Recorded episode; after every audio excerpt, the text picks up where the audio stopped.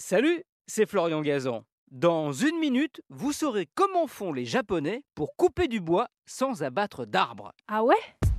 Ouais, ça semble impossible, mais impossible n'est pas japonais. Et à une époque où la déforestation est un drame écologique, vu que les forêts sont les poumons de la planète, pour éviter qu'elles finissent par respirer aussi bien que Dark Vador, il serait peut-être malin de s'inspirer d'une technique que les Nippons utilisent depuis 8 siècles.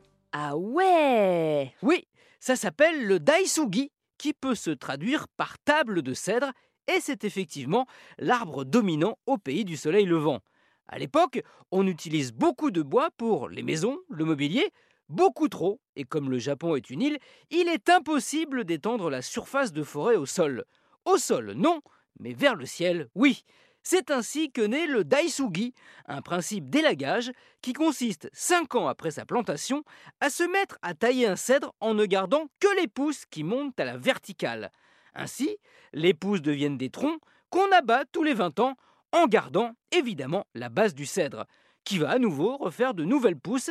C'est un peu comme si on lui coupait les cheveux, ils se mettent très vite à repousser. Ah ouais? Ouais, sans avoir à abattre le cèdre, on s'assure ainsi une production de bois pour 200 à 300 ans. C'est un peu la technique du bonsaï appliquée à des arbres grandeur nature, avec un effet visuel garanti. Imaginez un arbre normal avec au sommet de son feuillage une forêt entière qui surgit celle qui donnera la matière première nécessaire à la construction. Une idée qui fait son chemin, puisqu'on commence à trouver des cèdres japonais chez nous, dans le Languedoc-Roussillon, en Normandie, dans le sud-ouest, le Limousin et la Bretagne, et qui ne devrait pas laisser de bois notre fibre écolo.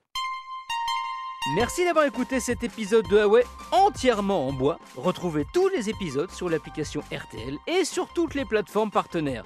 N'hésitez pas à nous mettre plein d'étoiles et à vous abonner. À très vite